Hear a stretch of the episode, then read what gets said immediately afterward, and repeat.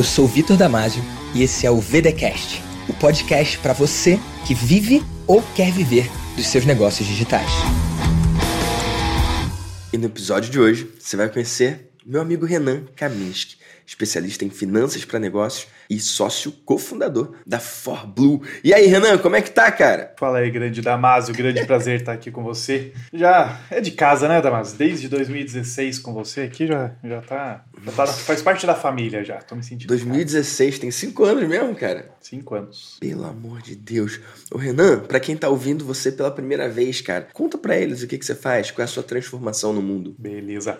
Bom, meu nome é Renan Kaminski, sou sócio da ForBlue. A ForBlue é uma empresa especialista em finanças para negócios. Como eu sempre digo, o Damasio é expert em te fazer vender mais, te fazer faturar mais, e o meu trabalho é te fazer lucrar mais e não torrar e desaparecer com todo esse dinheiro, como muitos empresários fazem. Então, a gente ensina donos de empresas a fazerem toda aquela parte que a galera não gosta, mas que é muito importante, de controlar o financeiro, fazer um fluxo de caixa, calcular o preço, saber se está dando retorno ou não, te ajudar a ter estratégias melhores no negócio baseado nos números da empresa. Então, em resumo, a gente faz as empresas serem mais lucrativas. E Renan, só para deixar claro aqui, em nome dos empresários que não são necessariamente analíticos, não é que a gente não gosta, é que a gente odeia mesmo. A gente detesta essas planilhas e, cara, confusão. E, pô, não é uma parada tranquila, né, cara? Eu vou te falar que quando eu pude contar com a ForBlue para resolver minhas finanças, isso aqui não é um publi, poderia ser, porém não é.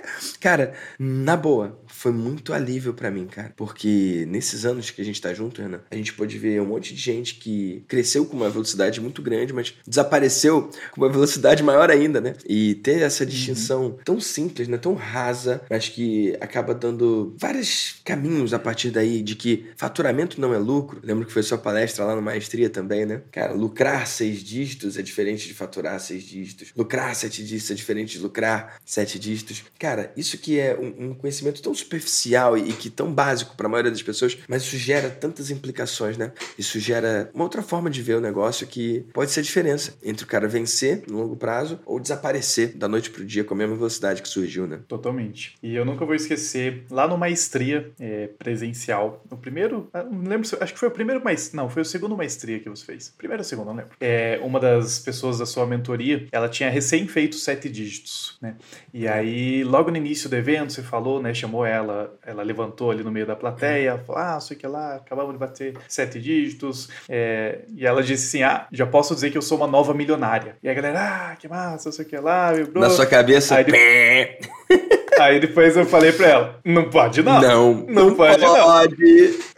Não é bem assim que funciona. E o digital ele tem essa mágica, né? Porque quando você aprende a jogar o jogo do digital, o dinheiro ele entra muito rápido, entra, não vou dizer fácil, mas ele entra muito rápido, né? Então, do dia para noite até ontem você fazia 100 mil no ano e aí de repente você fez 100 mil em uma semana. E dali a dois, dois meses você fez mais 100 mil e depois 300 e depois 500, né? Você começa a ver um dinheiro entrando que, numa velocidade que você nunca tinha visto. E isso é encantador, né? É tipo é um canto da sereia ali que parece que, uau, é incrível esse esse dinheiro vai vir para sempre dessa forma incrível.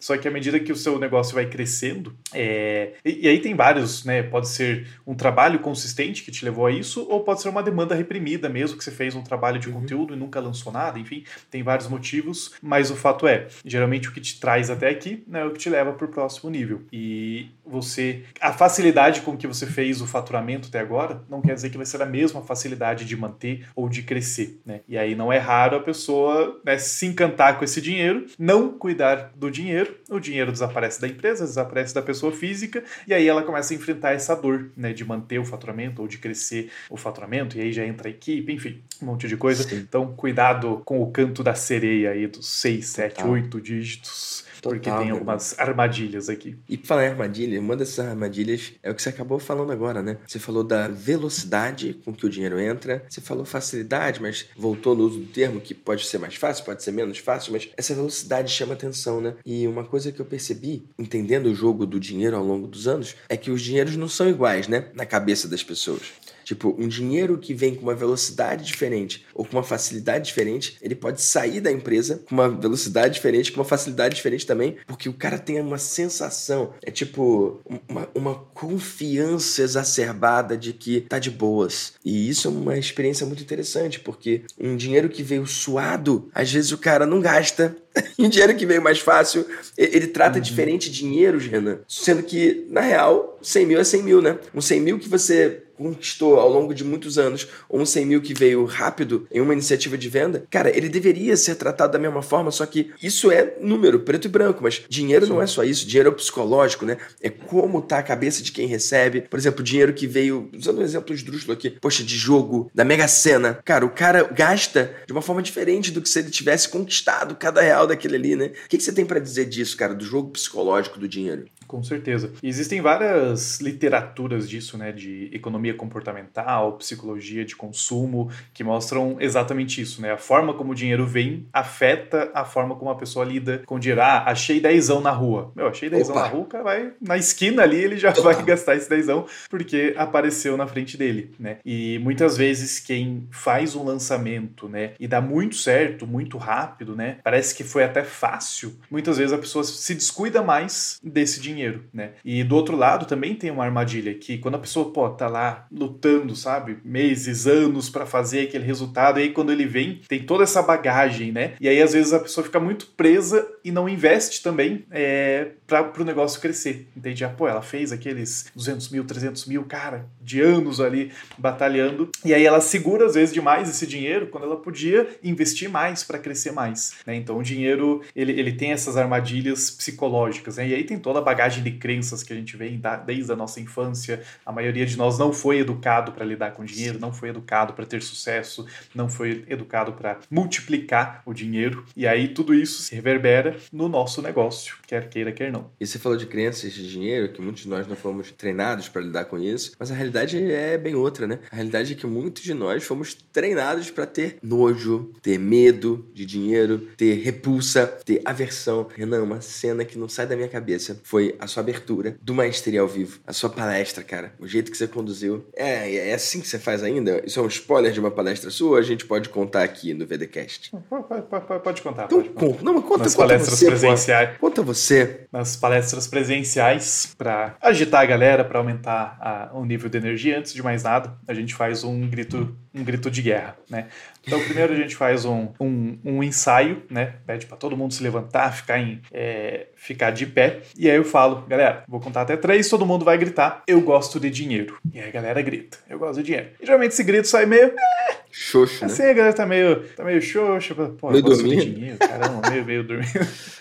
Aí eu falo, beleza, agora a gente vai fazer de verdade. Primeiro, ajeita a postura, né? Dinheiro, eu sempre falo, é, pessoas poderosas têm dinheiro porque elas são poderosas. Elas são poderosas primeiro e isso atrai o dinheiro, né? O teu poder, a tua postura, a tua uhum. forma de lidar com as coisas, ela atrai o dinheiro. E não o contrário, ah, ela não é poderosa porque ela teve o dinheiro primeiro. Não, ela tem dinheiro porque ela é poderosa. É, e aí eu falo, ajeita essa postura, né? Fica uma posição de, de poder, com força, com garra, e a gente vai gritar três vezes. E aí a gente, e aí a galera já tá, já tá no uhum. pique, já aí sai Já vai pegando no tranco, né? É. Aos poucos, ah, tá saindo. É. E, e, inclusive, geralmente, isso você não sabe, né? mas eu peço para abrir a porta do, do auditório, porque o auditório ele é totalmente fechado, né? Ele, ele, ele é acústico.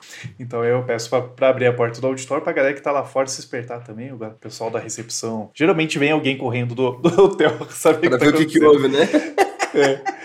E aí a gente grita três vezes, né? Eu gosto de dinheiro, eu gosto de dinheiro, e o terceiro vem com um toque carioca aí. Eu gosto de dinheiro, porra! E aí é pra galera gritar esse porra com força mesmo. Pra solta aquela emoção, né? Soltar aquela emoção e, e quebrar essas crenças. E falar, eu gosto de dinheiro, é quase um pecado, né, Damásio? Para muitas pessoas e muitas formações, dinheiro. é, dinheiro é sujo, né? Dinheiro é do mal. Não tem...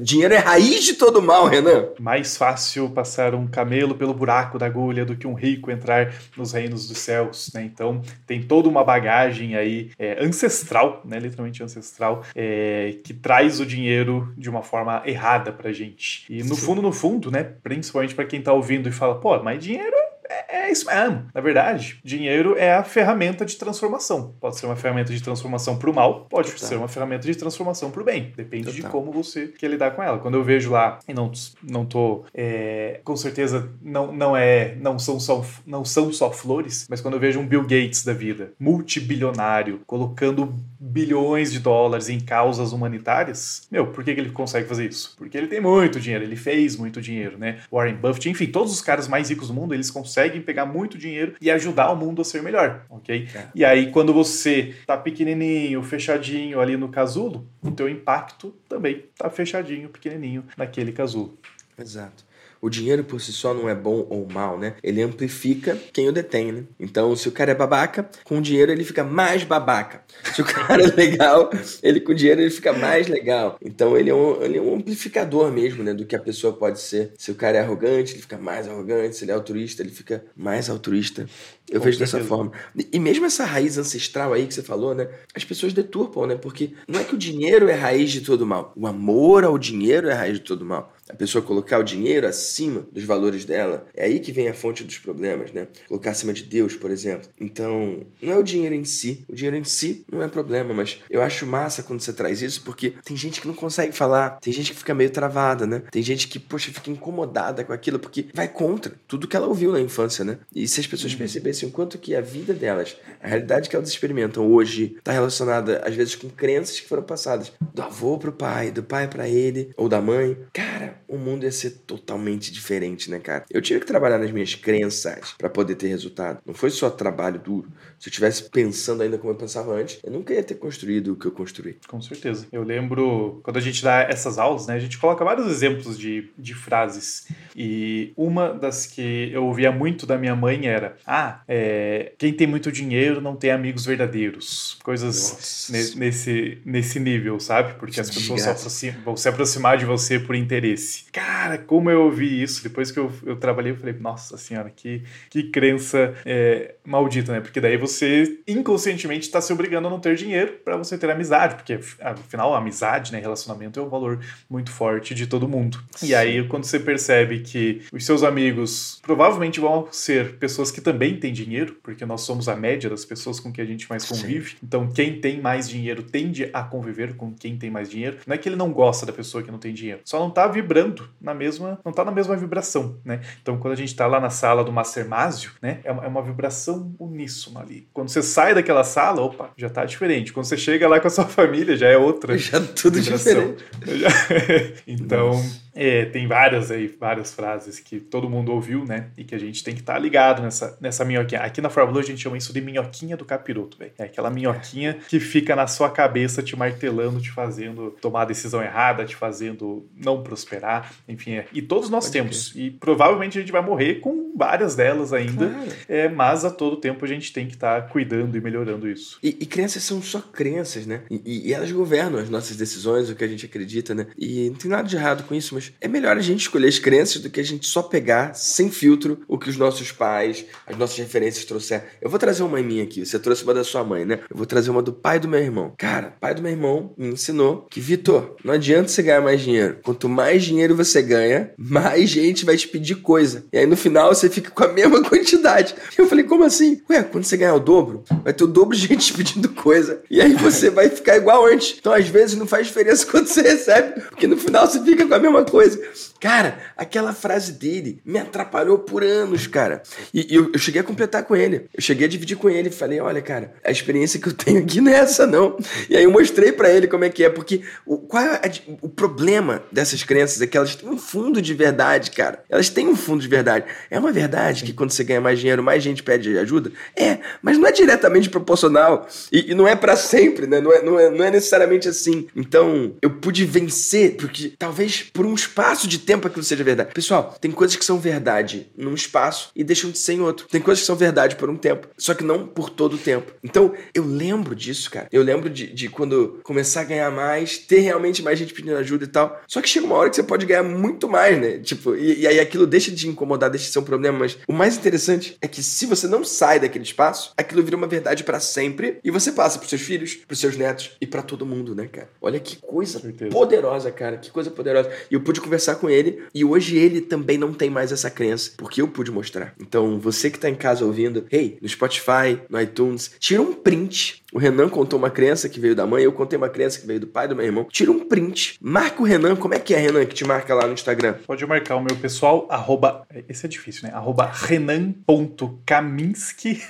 Kaminski com K. K-A. Tá escrito aqui no episódio. Tá aí no, no episódio, aí você consegue ver. E o da, o da ForBlue também, arroba ForBlue oficial. Esse é mais fácil de marcar. É, é 4Blue oficial. Isso, 4, arroba, numeral 4. Numeral 4. Blue de azul. Blue oficial. oficial. E me marca lá, arroba Victor Damasio Oficial e coloca a crença de dinheiro que seu pai, sua mãe, seus avós, alguém, alguma referência passou para você e que não necessariamente é verdade, que vem te atrapalhando ou que te atrapalhou e você venceu, como foi o caso aqui meu e Renan. E Renan, vai ser massa ver essas, essas marcações lá, hein, cara? Porque são muitas e, coisas, cara. E, cara, isso é um exercício super simples que você propôs agora, mas que ajuda a trabalhar a crença. Quando você tira a crença e olha, você tá, você tá colocando para fora, sabe? Você tá escrevendo essa crença lá no Instagram, marcando, e você tá olhando para ela. E aí, quando você olha com essa visão de fora, você tá percebendo: opa, esse negócio tá aqui dentro, mas eu não quero que continue aqui dentro. Esse negócio já não é mais meu, já não pertence à pessoa quem eu sou, quem eu quero ser. Né? Então, é um exercício muito simples, faz aí que vocês vão, vão ter bons resultados de uma coisa muito, muito simples como essa. Maravilhoso, Renan. E nesses anos que a, a For Blue tá no ar, há quantos anos, cara, você tá tocando a For Blue? A gente começou em 2009. Então, neste momento que Nossa. estamos gravando, vai fazer 12 anos. 12 anos. A gente tá gravando isso aqui finalzinho de maio de 2021. Provavelmente vai ao ar comecinho de junho de 2021 esse episódio, é quando você tá ouvindo. Tirando você que tá no futuro aí. Hey, pessoal de 2050! Bom saber que isso continua relevante. Venceu a prova do tempo. Enfim, ou venceu e eles estão ouvindo, ou não venceu e ninguém vai ouvir. Tá tudo bem. O importa é que se a pessoa tá ouvindo, venceu, né? E Renan, nesses 12 anos aí, óbvio que você não atende exclusivamente infoprodutores, pelo contrário, né? Os infoprodutores são uma pequena parcela dos seus clientes, né? Sim. É, nosso público são donos de pequenas empresas, né? Micro, uhum. pequenas uhum. até médias empresas. Então, tem uma parcela de infoprodutores, mas tem um negócio tradicional mesmo, o comércio, o prestador de serviço, a indústria. Então, tem literalmente um pouco de tudo, né? Segue, na verdade, bem a, o padrão da estatística de mercado, né? Muito bar e restaurante, muito negócio de beleza, né? Infoprodutor já é percentualmente menos. Então, aqui a gente tá. Uhum. Se tem um negócio, tá com a Farblue. Que massa. E apesar de ser percentualmente menos essa fatia de infoprodutores que você atende, porque muitos deles estão literalmente cagando para as suas finanças, né? Ignorando solenemente as suas finanças, tentando fingir que não, é, não existe ou que não é uma importância ou que não é relevante. Da galera que você atende, que já é uma elite, né? A galera que você atende já é o cara que tá olhando para isso, é o cara que tá contratando o financeiro, é o cara que tá buscando ajuda nessa área. Porque tem um monte de gente, Renan, que não, não tá nem buscando ajuda, né? Ou não tá no ponto de buscar ajuda, ou, ou não percebeu ainda a importância disso. Eu mesmo levei um tempo, né? Pra contratar você. Da galera que você tá próximo, né? Que contratou você, ou de quem ainda não contratou você e que você consegue ver de longe, cara, o que que deixa essa galera mal? Quais são os riscos, os perigos para os infoprodutores quando o assunto é finanças empresariais? Beleza. Vou colocar aqui quatro, quatro de ForBlue, quatro erros que faz os infoprodutores quatro quebrarem. de ForBlue, é muito bom, hein, cara? É, um dos erros é a mentalidade do all-in. O que, que é a mentalidade do all-in? Vitor Damasio, principalmente nas antigas, quantas vezes você não ouviu Damasio? Caraca, tá tendo esse retorno, meu, vende a casa e bota em tráfego. Não, mas eu falar isso, você nunca ouviu, não. Não, não, não você falar. Você, você ouviu nunca não ouviu falar na vida. Mas sim, não. a gente já esteve em ambiente de ouvir isso aí. Vende a é. casa, é. literalmente. Nossa. E, ou então, pô, a pessoa fez lá 500 mil no lançamento, o que, que ela faz? Ela pega esse 500 mil e bota no próximo lançamento. Isso é claro. o all-in, né? Você claro. Jogando, jogando tudo pro próximo lançamento. E é incrível, é uma multiplicação do dinheiro enquanto você está ganhando. Só que daí basta você perder uma vez. Só e aí você perde vez. tudo, né? A galera do tudo ou nada, Renan, eles não estão ligados, né? Porque é o tudo ou nada. E quando é tudo, é tudo de novo. É, só que é nada. Basta um nada para acabar com todos Exato. os tudos, né? Exatamente. Então, quando o infoprodutor ele não, não faz um mínimo de reserva, não se programa, porque quando você vai crescendo, os gastos vão aumentando. Cara, percentual de imposto aumenta, equipe aumenta, né? Tem um monte de contas que começam a aumentar é, e que não tem como fugir. E aí, se você tá no all-in, cara, se um lançamento ali ficou errado, e aí? Você tem as contas para pagar até gerar o próximo lançamento, e às vezes o próprio lançamento já não é aquela, aquele resultado incrível, e o sujeito simplesmente desaparece do mapa, como a gente já viu algumas vezes. É, uma segunda, um segundo erro que eu vejo de mentalidade também, eu, eu chamo, é a mentalidade do é só mandar um e-mail que eu vendo. Hum. É só mandar um e-mail que eu vendo. E, e, isso é uma verdade, né? Pô, de fato é só você mandar um e-mail que eu vendo. Só que o que a galera não, não percebe, e eu vi isso de alguns infoprodutores, até infoprodutores grandes, tá? Geralmente quando o cara performa bem, igual você fala, ah, às vezes a pessoa tá performando bem e tá cagando solenemente pro financeiro, uhum. é, tem algumas armadilhas. E essa armadilha do é só mandar um e-mail que eu vendo, no fundo, no fundo, se for estudar, é uma baita mentalidade de pobre. Por quê? O pobre é aquele que sempre tá correndo atrás do dinheiro, né? Uhum. O rico é aquele que faz o dinheiro trabalhar por ele. Total. E aí, quando o cara pensa, ah, não, mas se der um ruim aqui, é só eu mandar um e-mail que eu vendo, ele já tá, meu, já tá correndo atrás do dinheiro, entende? Ele já tá, pô, eu vou, eu vou. E, e por mais que seja verdade, só que pode não ser, né? Pode ser, e, e eu já vi é, tempestades perfeitas acontecerem.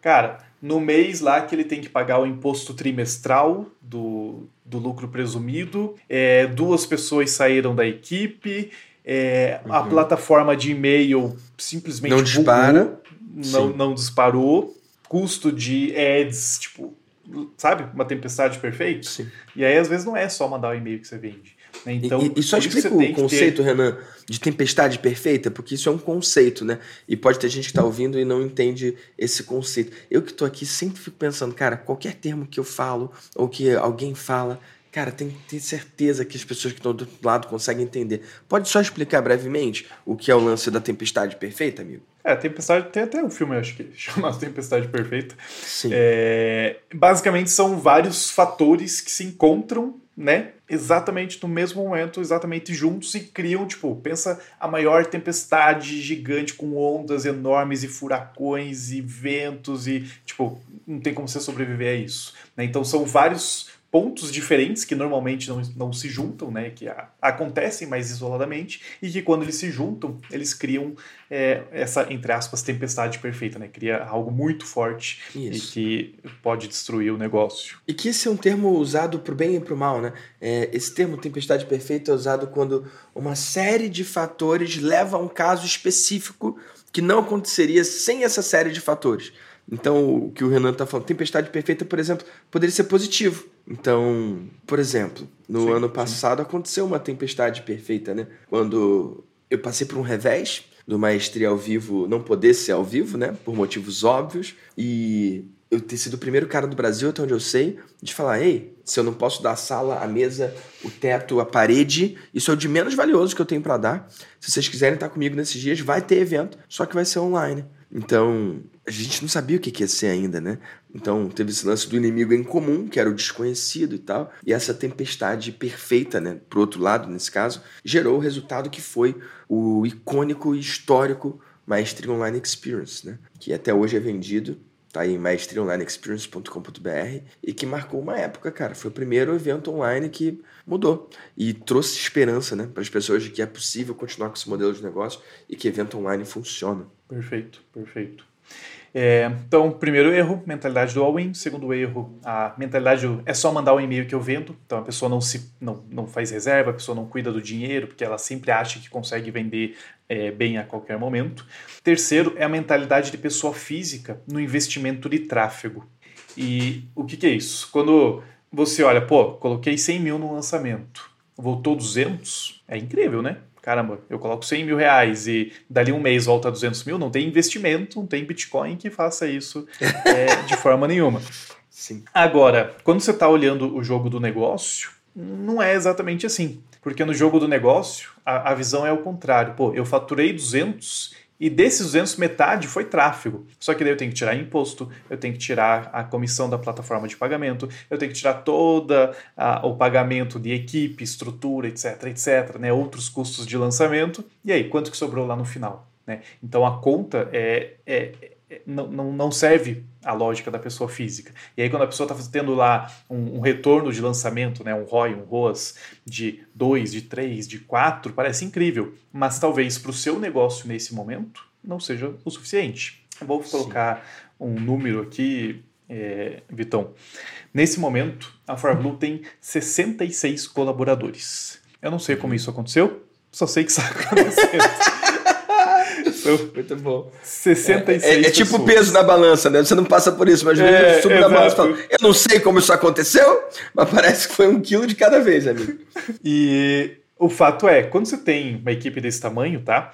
É, e para alguns pode ser grande, para outros pode ser pequena. O fato é, fazer um lançamento, por exemplo, de 500 mil reais para ForBlue não serve mais. Não dá. Tipo, simplesmente a conta não fecha, entende? Uhum. Eu ter um lançamento com um ROI, com um ROAS de 2x, cara, não dá. Ele teria que ser, ter uma escala muito grande para fazer a conta se bancar, entende? Então, muitas vezes o que na pessoa física pode fazer muito sentido, no negócio não, não faz. Ou mesmo quando o negócio está pequeno, a conta que fechava, já quando ele é maior, já não fecha mais, ok? Sim.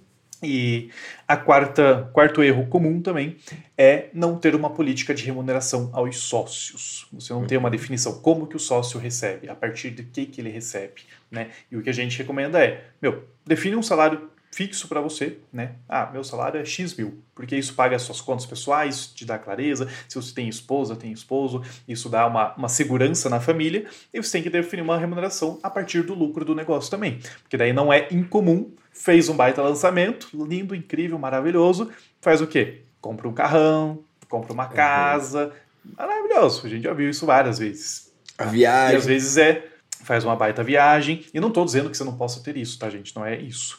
Mas o fato é, tem que ter uma lógica nisso que você está fazendo, tem que ter uma conta por trás. Porque senão aquele teu carrão, além de ter ido embora o dinheiro, além de gerar um monte de custo mensal, porque o carrão gera um baita Sim. custo mensal, tirou o capital da empresa.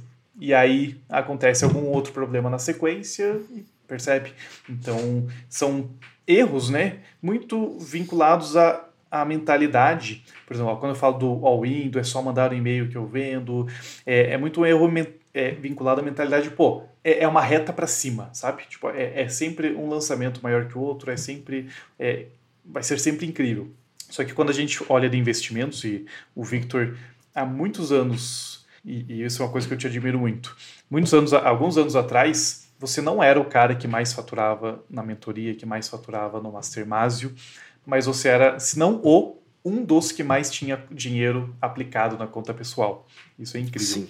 E, e você que olha, você nem olha tanto para investimento, né? Você delega, mas você sabe que tem uma frase famosa no mundo dos investimentos que retorno passado não é garantia de retorno futuro. Né? Exato. E a gente olha isso para investimentos, ações, né, tesouro, qualquer coisa do tipo. Só que isso vale para o nosso negócio também. Total, com certeza absoluta. Total o, o retorno que eu tive no último lançamento não é garantia do próximo retorno. E não é. E por isso você tem que ter, né, às vezes, se poupar um pouco mais nesse momento presente para garantir que no futuro esteja bem, do que simplesmente achar que sempre vai ser é, um lançamento maior do que o outro, porque pode não ser. Não tô, não, não, não tô rogando praga, viu, não gente? Não tem como Só ser. falando né? que pode na verdade, ser. não é nem de rogar praga, não, Renan. É que estatisticamente é improvável e ao longo prazo é impossível sempre ser maior. É simplesmente impossível. E eu vejo um efeito nos empreendedores, cara. Tem, tem duas coisas que, que me incomodam bastante, né? Você falou uma coisa interessante. Lá atrás eu tinha um dos menores negócios, se comparado com a galera do próprio Mastermind. Então, minha habilidade era atrair essas pessoas e, com essa atração, criar um espaço para troca deles. Mas o meu negócio mesmo era menor do que aquela galera, na maior parte das vezes, né? E até hoje é assim. Porra, tem empresa lá que fatura 200 milhões no ano. Eu tô longe disso. Então, eu não sou o cara que é visto como, sei lá, maior negócio da mesa. Nem é meu jogo, nem busco isso, né? Mas eu sempre trouxe a importância das pessoas se pagarem, a importância das pessoas investirem de fato. E no digital, Renan, me diz aí como que você vê isso, mas tem um efeito que é o cara faz um milhão, ele acha que é o novo Bill Gates, cara. O cara faz um milhão e ele acha que ele é o rei da tecnologia e da, da. Caralho! Tipo, eu falo que quem fantasia com um milhão e quem acha que é uma coisa que muda a vida é, é só quem não fez mesmo. Porque depois que você entra numa realidade de negócio, de igual aqui, por exemplo, sete dígitos todo mês, múltiplos sete, cara, você passa a se sensibilizar, né? Gira uma coisa que é comum e não é mais aquela coisa de quando eu sonhava com o primeiro milhão. Eu lembro dos meus 20 anos ali, meus 20 e poucos anos, sonhando com isso. E só quem fez percebe o quanto que não muda, né? Tipo, depois que você faz. Na verdade, começa uma vida. Começa um outro momento, né? Então, eu acho legal a galera ter como meta, mas sabendo que quando você chegar lá, a princesa está em outro castelo. É o lance do Mario, né? Sempre tem um próximo nível, sempre tem uma próxima fase, esse troço não acaba, né? E esse lance do empreendedor acabar, tipo, nessa sensação de que está sempre vencendo, né? Resultado do passado não garante resultado futuro. Eu acho que, pegando a metáfora do Mario, né? Pra quem não jogava videogame, Mario Bros. Cara, aquilo é muito bom, né? Que saudade daquele. Tu não pegou isso, Renan? Peguei. Jogou Mario? Não, não, jogava, não jogava tanto, mas jogava. Nossa, mas eu joguei muito aquilo. Eu zerei Mario World com as 96 fases, cara. Enfim, quando o Mario pega a estrelinha, ele bate no bloquinho e vem uma estrelinha. Quando ele pega a estrelinha, o que que acontece? O editor vai me ajudar aí, ó. A música muda, ele fica colorido e tudo que ele passa, ele vai destruindo. Tudo que ele passa, ele vai vencendo. Se ele passar por cima do inimigo, o inimigo morre. Vai... Ele vai arrastando tudo. E tem gente no digital que, com uma vitória, duas vitórias, acha que pegou a estrelinha do Mario. E que o que for fazer vai dar certo. É o Midas, o toque de Midas. O que toca vira ouro. E, cara, assim como acontece no Mario, no final tem pam, pam, param, param. E aí vai embora o efeito da estrelinha e de repente pode não ser assim. E aí, se ele encosta no inimigo, ele morre.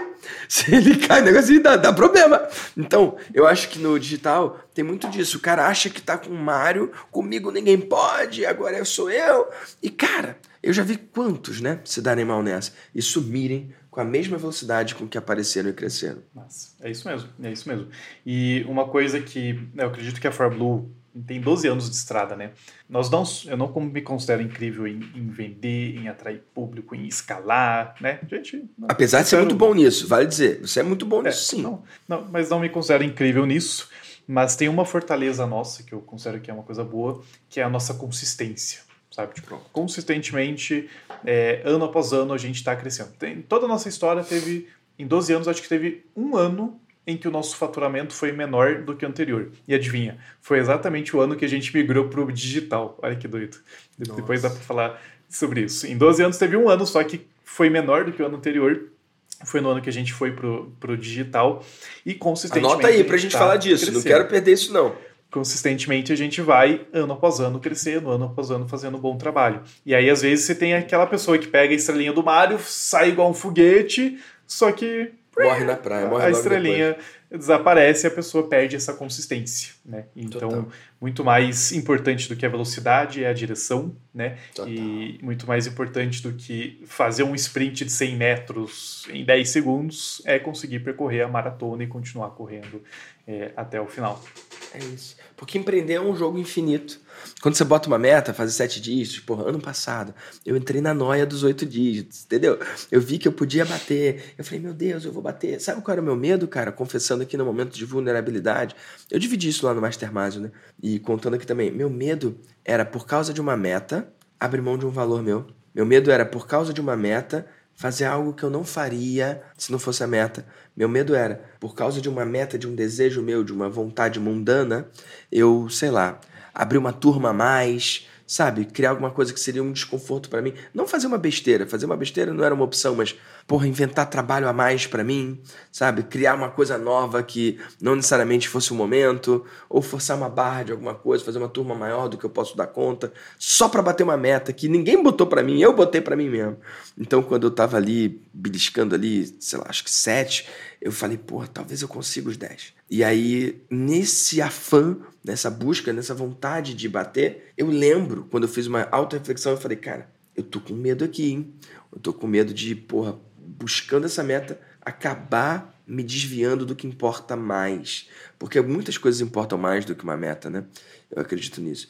Valores como a consistência, valores como valores. Cara, tudo isso é mais importante, cara, do que bater uma meta que não muda nada, né? No Mario, voltando para isso, quando você zera com as 96 fases, o mundo muda, muda de cor tudo. Fica laranja, tipo, as cores mudam, né? É uma forma do videogame presentear você para você poder jogar tudo de novo, inclusive, né? O que eu acho que nunca aconteceu, porque ninguém zera aquele troço duas vezes, né? Tá aí uma boa, uma boa meta de vida, pegar para jogar isso agora. Mas assim, no mundo real, não muda de cor, né? Tipo, as coisas ficam com a mesma cor e o cara dos oito dígitos, ele pode morar no mesmo lugar que o cara dos múltiplos sete. Ele pode fazer as mesmas viagens, vai nos mesmos restaurantes. A vida em si não muda muito, né?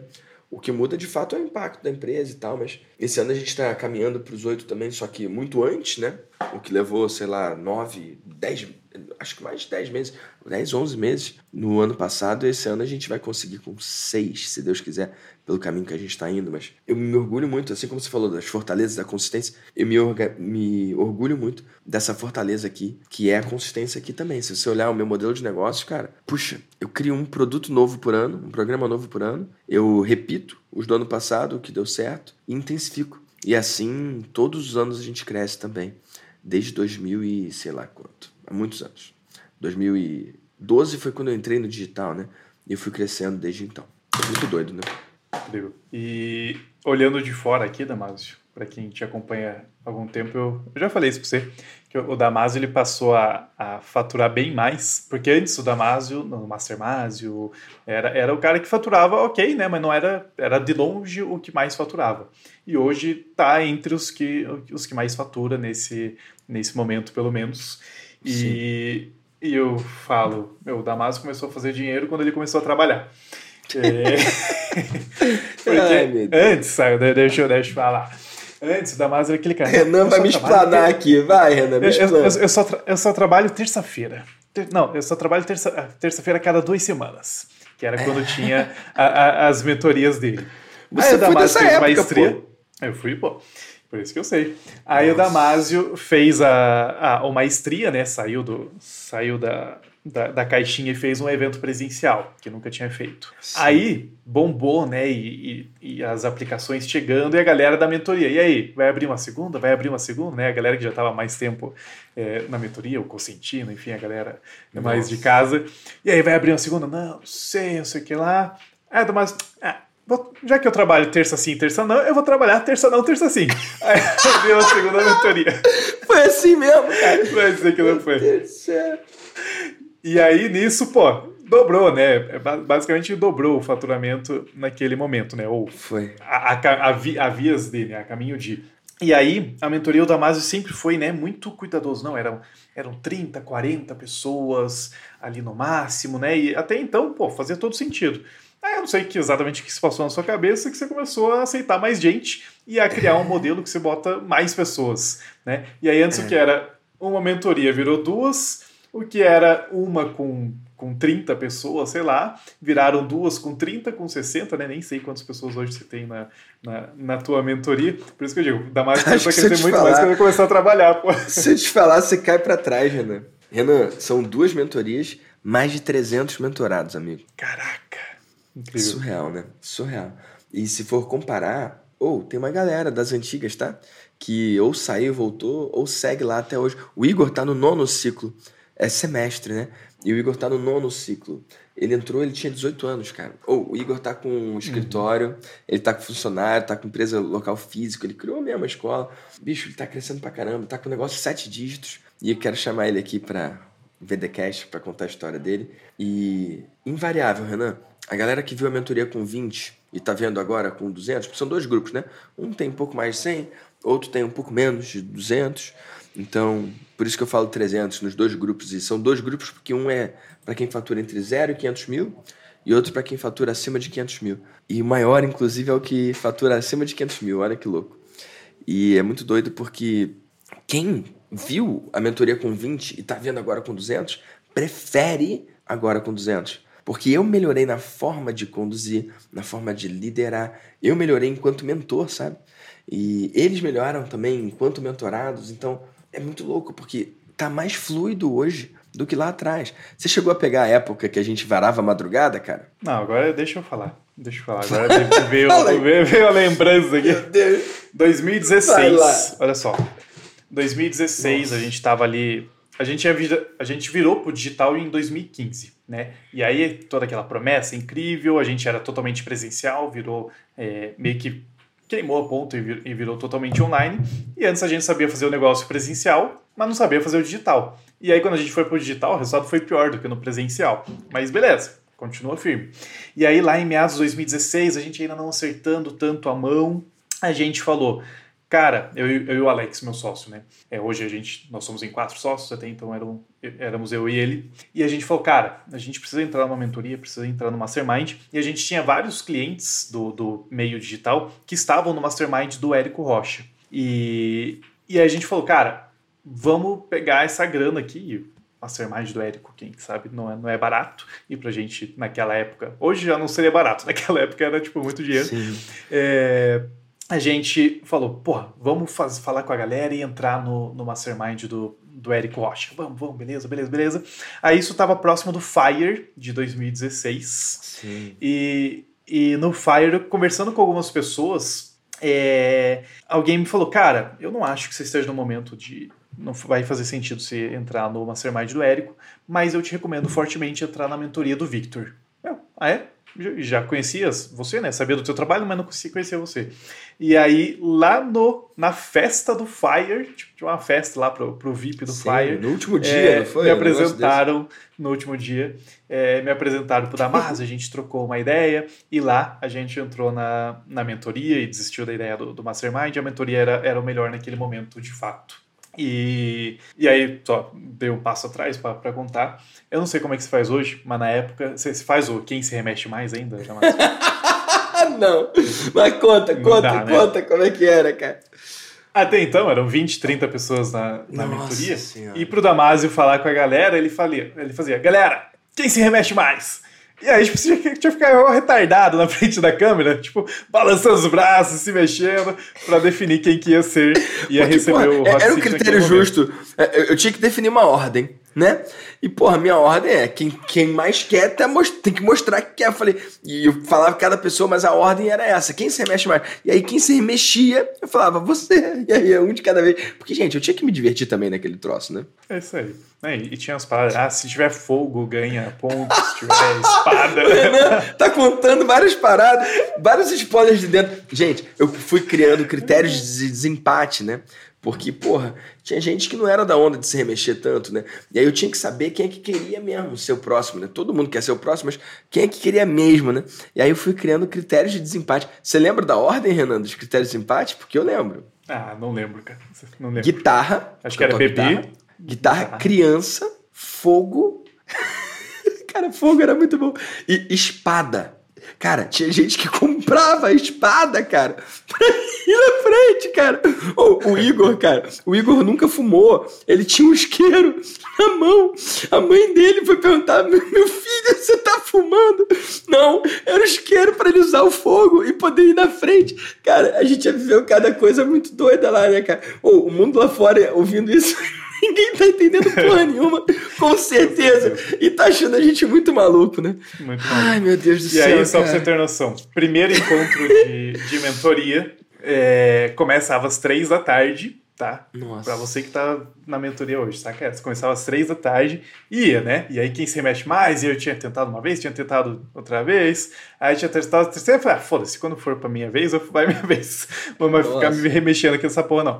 Aí, maluco, eu fui atendido no primeiro encontro de mentoria, tipo, era, sei lá, uma hora da manhã que chegou a minha vez de falar. Primeira vez da parada, uma hora da manhã, maluco.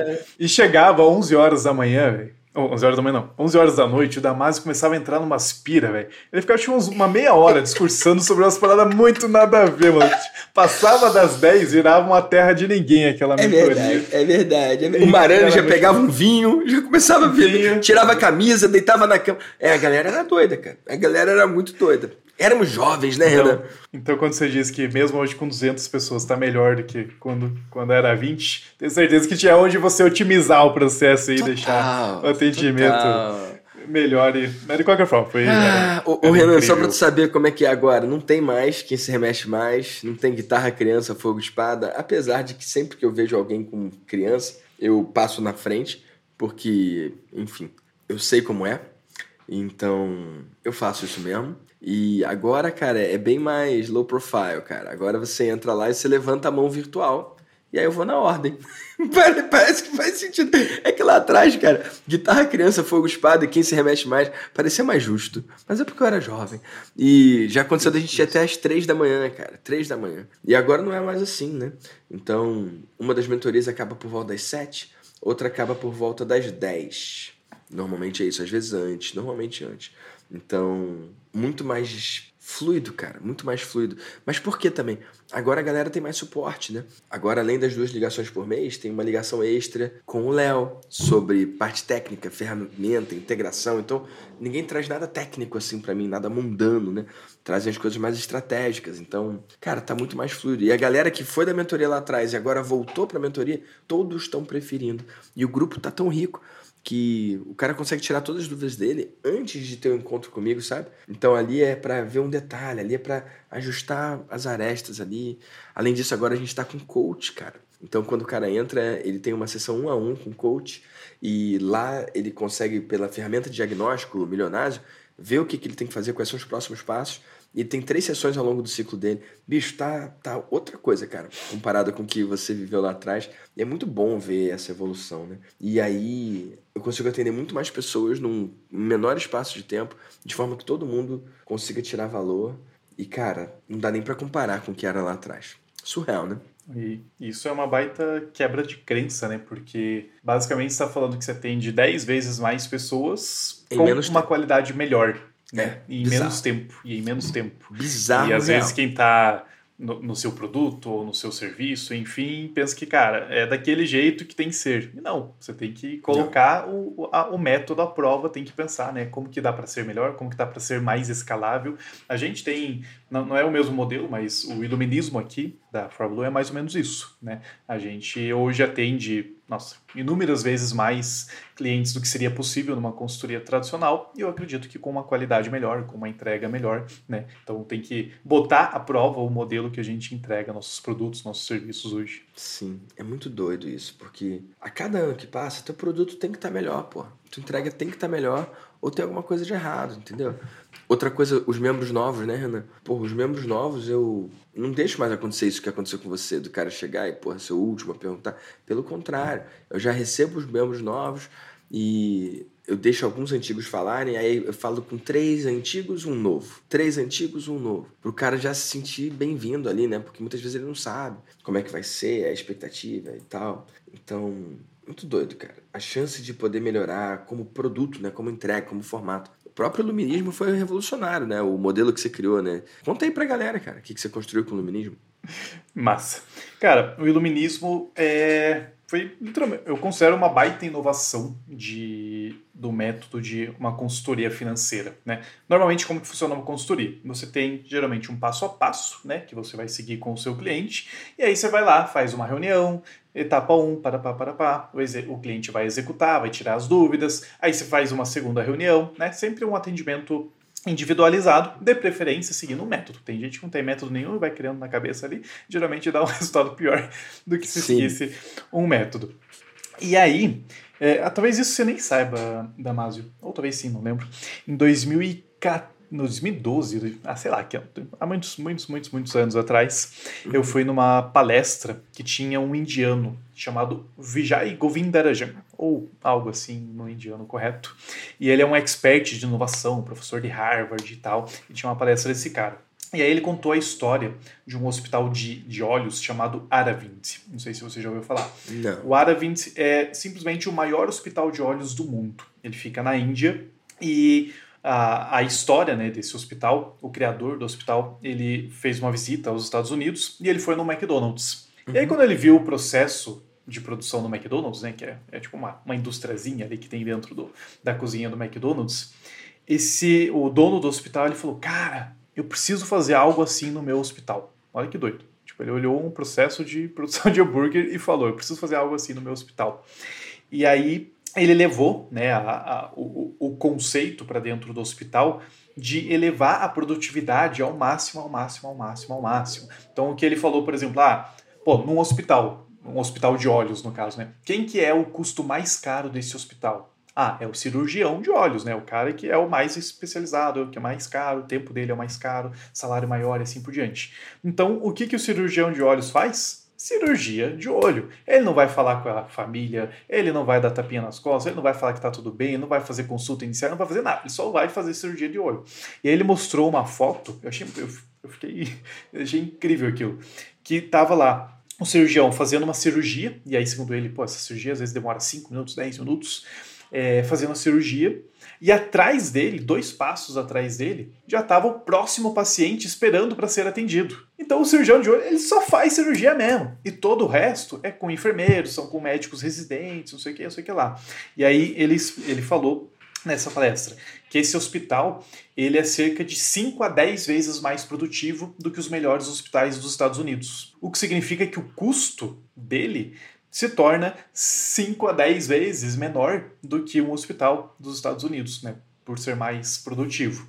E aí, nesse hospital, inclusive, a cada três pacientes, se não me engano, somente um paga. Esse um que paga, ele paga pelos outros dois, né? Porque a Índia é um país muito pobre, né? É, é, é um baita de um negócio social. Enfim. E aí eu saí daquela parte e falei, cara, não é possível que um hospital de olhos consiga ser tão mais produtivo e eu numa consultoria financeira não, não seja, né? Pô, pelo amor de Deus.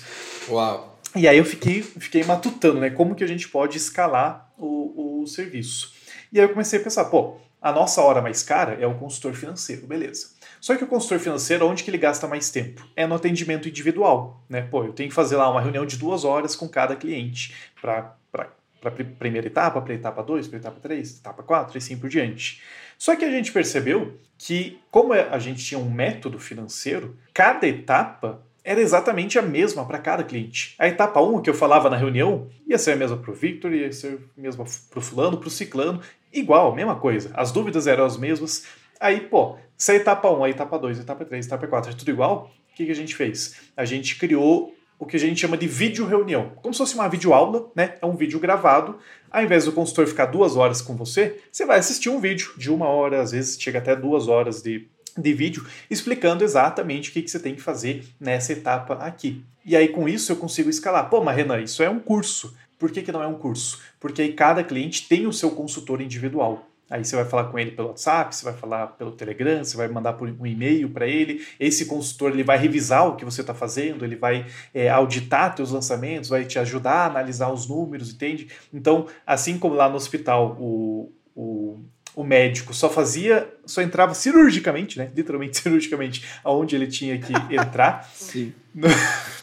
Na, na consultoria financeira, o consultor ele passou a entrar somente onde ele tem que entrar também, que são nas dúvidas, que são nas partes mais técnicas, na análise e assim por diante. E aí, com isso, a gente consegue fazer com que um consultor atenda uma centena, mais de uma centena de, de clientes, né, otimizando todo esse processo.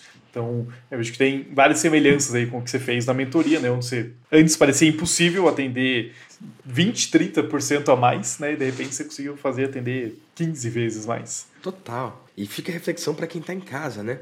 O que que você hoje vê como impossível, mas que você dando certo daqui a dois anos você teve que resolver, né? Eu lá atrás via como impossível ter mais pessoas ali na mentoria, mas eu dando certo, anos depois, isso ia ter que acontecer de algum jeito, né? E se vai ter que acontecer de algum jeito, qual é o jeito? Então, você que está ouvindo o VDCast aí, pensa agora. Faz um minuto de reflexão.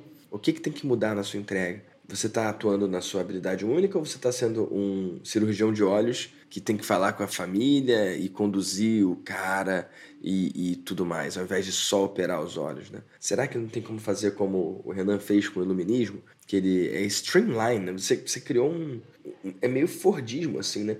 O, a parte que, que se repete, o cara faz por conta. E a parte que ele precisa da ajuda, ele tem. Então você conseguiu juntar o melhor dos dois mundos. E com isso você diminui o custo, inclusive, né? Para o cara poder contratar exato, você. Exato. Então. É uma, uma consultoria que normalmente uma pessoa pagaria 3, 4, 5, 6, 7, 8 mil por mês. Né? A gente conseguiu reduzir consideravelmente esse preço. Né? Então a, a, a, otimização ela, ela acaba sendo repassada no preço também, que fica mais acessível, principalmente o nosso público, que são pequenas empresas. Né? Nem todo mundo consegue pagar 5 mil por mês por uma consultoria. E você conseguiu chegar em qual ticket? Nesse momento que a gente está gravando, ele está na casa de 700 a 800 reais, dependendo da, da forma que a pessoa paga. Isso, por mês. Pô, muito legal. E com isso você consegue democratizar o acesso das pequenas, médias empresas né, à consultoria de qualidade. Pô, muito massa, cara. Gostei disso. Muito doido como. Nossa. Eu já sabia isso, né? Eu acompanhei esse processo lá atrás, mas ouvi você falando agora, já tá me dando vários insights. Aí, eu, eu ouço esse podcast, né? Eu ouço, não, eu faço, eu tô gravando aqui. E quem mais aprende sou eu, sabia? Então eu já quero revisar no meu processo o que, que eu tenho que revisar. Eu já sei para quem eu vou mandar esse podcast, sabe? sempre tem aquele amigo, né? Tipo, eu quero mandar pro Zé esse podcast. Zé, eu tava aqui já na minha cabeça para mandar para você, se estiver ouvindo, ó. Tava pensando em você aqui, enquanto eu tô fazendo isso aqui. E você aí que tá ouvindo em casa, quem quer que seja, pensa aí para quem que você tem que mandar esse podcast, quem tem que ouvir essa conversa aqui. E Renan, cara, a gente tem tantos caminhos para seguir, né? Nessa nossa conversa aqui, mas uma coisa me chamou a atenção, amigo. Você falou que você tá com uma equipe de 60 e quantas pessoas, cara? 66. 66. E lá na época da mentoria, quando você tinha que se remexer para falar, quantas pessoas eram? Nossa, cara, devia ser seis, sete, provavelmente. Seis. Então você está com um time dez vezes maior. Pô, me fala um pouco sobre esse crescimento, cara. É aquilo que eu falei, né? A gente não sabe como chegar lá, mas simplesmente cansei. é, e o que acontece? Como a gente tem esse modelo de consultoria, né? Uma parte da, da equipe são consultores financeiros, né? Então a gente contrata ele, por mais a, a, por ser uma consultoria, ela não é tão escalável, talvez quanto um infoproduto, né? Então ela, ela é escalável, sim, mas ainda assim ela tem um, um certo limite e a todo sim. tempo a gente está repensando, né? Pô, como que isso dá para ser mais escalável? Como que dá para ser mais escalável? Mas ainda assim tem um certo limite. Então, parte da equipe vem da, da equipe de consultoria, eu acho que é a maior equipe hoje. Parte dessa equipe vem para o IAMPA, que é o nosso software financeiro. Né? Então, há alguns anos a gente tem desenvolvido e, e lançado já né? É um software de controle financeiro para negócios. Então, também né, desenvolvedor, analista e um monte de gente que não tenho a mínima ideia do que fazem, mas segundo o nosso CTO, são pessoas importantes. É, e aí tem equipe de marketing, enfim, né, toda a, a, estrutura do negócio, as duas maiores, a maior equipe de fato é a equipe de, de consultoria. Né? E, e é incrível, cara, porque é um baita desafio. É um baita desafio, porque quando você está em até 10 pessoas, você consegue facilmente controlar tudo, né? Você, como empreendedor Sim. sozinho. 15, 20, meu, você já vai precisar de um, de um braço direito, você já vai precisar de alguém ali, né, para te ajudar é. a, a, coordenar, a fazer a coisa acontecer. Precisa de uma é, Regis. Mais né? de 20, que seja uma Regis. É, mais de 20, que e foi o momento que a gente virou essa chave, a gente teve que contratar uma pessoa de RH para a empresa, porque aí já começa a criar uma estrutura que, meu, de contratação, de seleção, de demissão, de treinamento, de onboarding, né, e que só ali os, os sócios já não dão conta e nem precisa mais ser eles. Então hoje a gente tem duas pessoas no, no RH. E quando eu olhava lá atrás, é incrível isso, gente. A, a, a diferença de mentalidade. Pô, em 2016, 2017, a gente já atendia o Lead Lovers, né? Do Diego Carbona, que está lá no, uhum. no Mastermásio. E eu falava, ele tinha, na época, uns 50 colaboradores, se não me engano. Eu falava, caraca, gente, é gente pra cacete, né? Aí, tipo, anos depois eu tô com 66 e, e tem mais gente para contratar ainda, né? Então, aquilo é bem aquilo que você falou, pô, quando você faz um milhão, você parece que vai mudar de fase, o, o mundo vai ficar cor-de-rosa. Não, não fica. Tipo, você, você olha para frente e vê que tem um monte de desafio. E aí, quando você tem 10 pessoas, de repente você já está com 20, de repente você está com 30, né? E é claro, vai, vai, do teu apetite de crescer o negócio, de, de, de né? enfim, são modelos e modelos diferentes. Mas o fato é, nesse momento temos 66 pessoas, coisa que eu não imaginava de jeito nenhum, 3, 4 anos atrás. Cara, que surreal. Parabéns por isso, hein, Renan? Que coisa maravilhosa, cara. Pô, fico feliz, real por isso, cara. Não consigo nem imaginar. E a Fablu foi uma empresa que eu fui conhecendo aos poucos, né? Primeiro eu conheci você, depois eu conheci o Alex, nossa, depois veio o Felipe, né? E uhum. cada um num canto, né? O Felipe foi para Portugal, depois o Alex foi para o Canadá. Agora voltou, né? Voltou, voltou. E é muito gostoso, cara, poder acompanhar ao longo desse tempo a evolução de vocês, cara. A sua evolução também enquanto pessoa, enquanto homem. Cara, você que ficava mais na sua ali, fazia uns vídeos com aquele blazer. Lembra do blazer que era maior que você, cara? Nossa senhora. É, era, era moda na época. e aí, de repente, cara, se transformou nessa máquina que você é. Eu lembro de você escolher dar esse espaço de ser palestrante, né? De, de se mostrar para o mundo, né? Porra, pra quem vê você falando, eu gosto de dinheiro, porra, não consegue imaginar lá atrás isso nascendo numa ideia, né? Com certeza. E, e dar aula é uma das coisas que eu mais gosto. Né? Tanto que quando a gente faz a, os nossos lançamentos, né, a gente usa muito o método do possuído, que o, o Bruno Jimenez é, criou, disseminou, enfim, bastante gente faz. E, cara, a gente adora, a gente faz três, quatro horas de aula numa baita energia, né, numa baita empolgação, e para mim aquilo é, sempre me deixa muito feliz. E lá atrás eu tinha interesse, né, de, de palestrar em evento presencial mesmo, e joguei isso na mentoria, joguei para você, e coincidentemente ou não, tipo, dois meses depois, né, simplesmente, entre aspas, joguei para o universo, joguei lá naquele ambiente, o o Otávio Castanho, na época na, na mentoria, me chamou para palestrar, daí dali já surgiu outra palestra, aí já veio uma Stray Experience, né? E, enquanto o mundo era normal, surgiram é, algumas palestras, né? Coisas que eu gosto muito de fazer. Tomara que logo a gente volte para aquele mundo, né? Ô Renan, aquela apresentação já tem alguns anos, né? Ela é atemporal, né? Acho que o que você tratou ali é, segue relevante hoje, certo? Com certeza, com certeza. Posso dar de presente, cara, pra galera do VDCast? À vontade. Sim. Pessoal, então entra aí, ó, victordamasio.com.br barra Renan. É só entrar, victordamasio.com.br barra Renan. Lá vai ter essa apresentação. Você vai ver ele falando, eu gosto de dinheiro, e a galera gritando, e a confusão que foi. E embaixo vai ter os links também para você poder acompanhar o Renan, conhecer ele, conhecer o software dele, conhecer o Iluminismo também, que é a consultoria dele e a ForBlue como um todo. Vou dar esse presente aí. É só entrar em victordamasio.com.br barra Renan, beleza? E Renan, uma coisa que eu tô lembrando aqui, cara, é que você ajudou a mentoria a crescer, cara. A minha mentalidade mudar e a minha abordagem também. Porque eu nunca vou esquecer, cara. Lá atrás você falou, Vitor, você fez um ciclo da mentoria sozinho, você fez o segundo ciclo da mentoria só você. No teu terceiro ciclo de mentoria você falou assim, Vitão, veja bem, gostaria de trazer o meu sócio. E cara, na época, olha, olha como é que é doido, né? Na época as pessoas tinham uma de, de, de ter que aceitar o sócio sabe? Tipo, se o cara vende uma mentoria, o cara tem um sócio, ah, meu sócio tem que participar, ah, pode levar ele, sabe? E eu tinha aprendido a dizer não eu tinha aprendido a dizer: não, você não pode, sabe?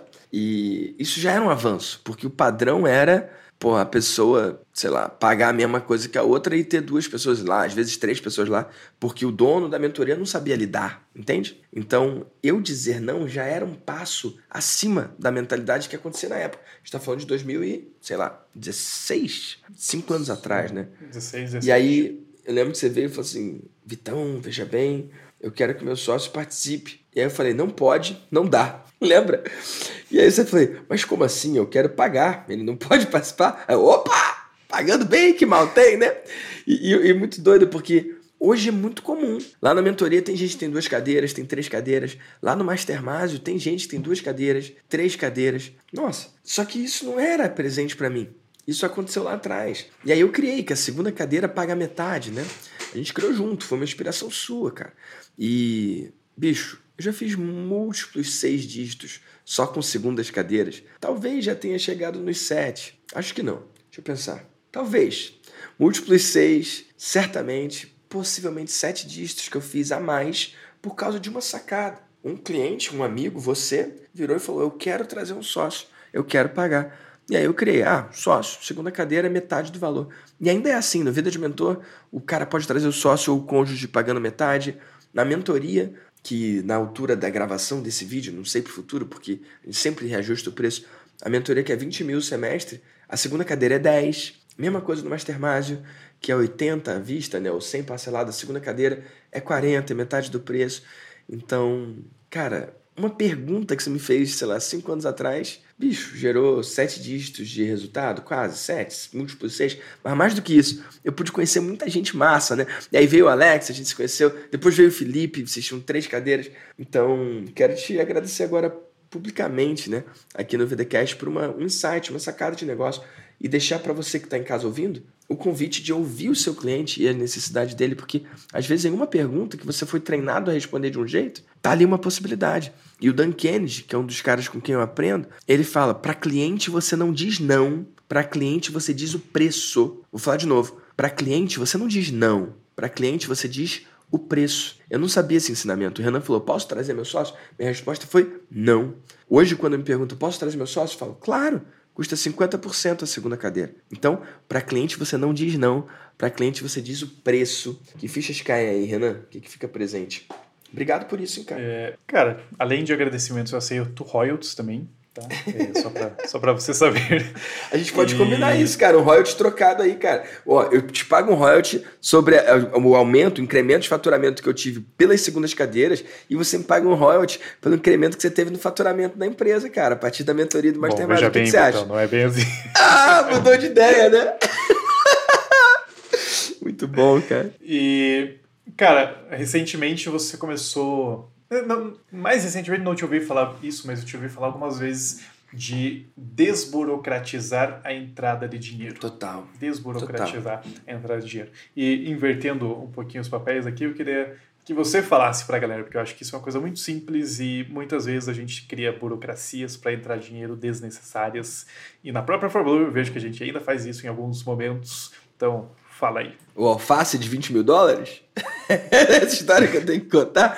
Gente, burocratização, né? É você criar etapas a mais, é você inchar um processo, você aumentar o número de etapas que você tem que fazer. E uma coisa que eu aprendi ao longo do tempo é desburocratizar a entrada de dinheiro. E, que não, aí é a parte que o Renan vai pirar, né? Burocratizar a saída. Quando você cria processos e procedimentos para dificultar a saída do dinheiro da sua empresa e você vai tirando os processos e procedimentos para facilitar a entrada de dinheiro na sua empresa, via de regra você está crescendo mais acelerado. E um exemplo disso, a ficha disso caiu para mim com o Brandon. Porque quando o Brandon veio palestrar no evento da Paula, a gente foi jantar. E o Brandon é um grande mentor para mim. E ele virou uma hora para mim e falou assim: Hey, buddy, vamos pegar salada? Cara, eu não queria porra de salada nenhuma, não, entendeu? Mas se o Brandon vira para você e fala: Vamos pegar salada? Vamos pegar salada, né? Aí a gente tava numa churrascaria aí. Fui dar a volta ali. E aí o Brandon pegando salada. Eu olhei para ele, peguei uma folha de alface, botei no prato para não ficar feio, né? E aí voltando já pra mesa. Resumo da ópera, eu voltei para a mesa 20 mil dólares mais pobre. Por quê? Porque nessa que eu fui dar uma volta para pegar a salada, a gente falou sobre o mastermind dele, que é 20 mil dólares, e na hora ali eu falei, cara, tô dentro. Ele falou assim, então tá bom, você tá dentro.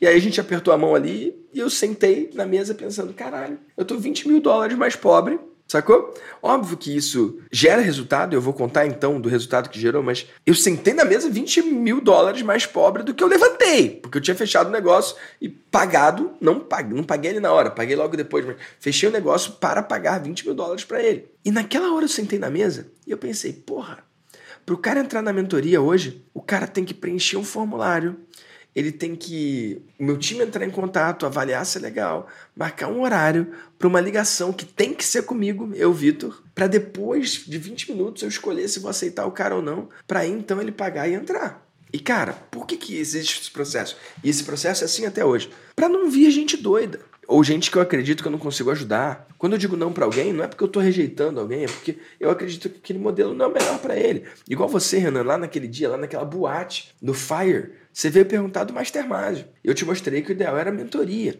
que era mais barata, que era menos tempo pra gente se conhecer. Acabou que você ficou um, dois, três ciclos na mentoria. Depois você foi pro Mastermind e tá lá. Há quantos anos? Acho que três anos já agora. Três. É, Ou quatro. Tá indo pro quarto. Porra, opa, isso é uma renovação aí antecipada, indo pro quarto. Gosto dessa ideia. então, assim, louco isso, né? E ali caiu a ficha, porque no dia a dia precisa ter esse processo. No dia a dia eu preciso filtrar. No dia a dia eu preciso selecionar. Só que quando eu faço em evento, e estava chegando o Deimásio na época, Deimásio é um evento que eu faço duas vezes ao ano, é um dia de mentoria. Quando eu faço em evento é o contrário, porque no dia a dia, sei lá, eu recebo 500 aplicações, dessas 550 são boas, a gente entra em contato para aceitar, sei lá, talvez 30, digamos, beleza? Só que no evento é diferente, cara. No evento é diferente, porque tem lá 500 pessoas, dessas, sei lá, 40 aplicam e a gente aceita 35, percebe? Então a, a, a porcentagem é maior, entendeu? No evento, por quê? Eu não faço grandes promessas. Então, meu evento, o cara vai sem promessa nenhuma, ele vai para ver qual é, porque ele gosta da pegada. Então, lá no evento, a maioria das pessoas eu, eu tendia a aceitar. Por outro lado, no dia a dia, pela aplicação, a maioria eu nego, a maioria a gente nem entra em contato. Só que eu percebi, porra, para evento não precisa disso. E no evento era a mesma coisa, eu dava um papel, o cara preenchia uma aplicação, aí depois de uma semana a gente entrava em contato, mas aí já passou uma semana, né? Então, burocracia, percebe? E nisso eu perdi algumas pessoas, umas pessoas boas acabavam ficando de fora. Eu apertei a mão do Brandon ali, eu falei, cara, tá errado essa porra. Eu não tive que falar com o Regis do Brandon, não tive que falar com o time dele, eu não tive que preencher formulário nenhum. Eu apertei a mão e foi. Resumo, resumo da ópera, o Renan. Isso foi no final do ano, assim. Aí a gente estava indo pro Deimage. E pela primeira vez eu mudei o processo do Deimage.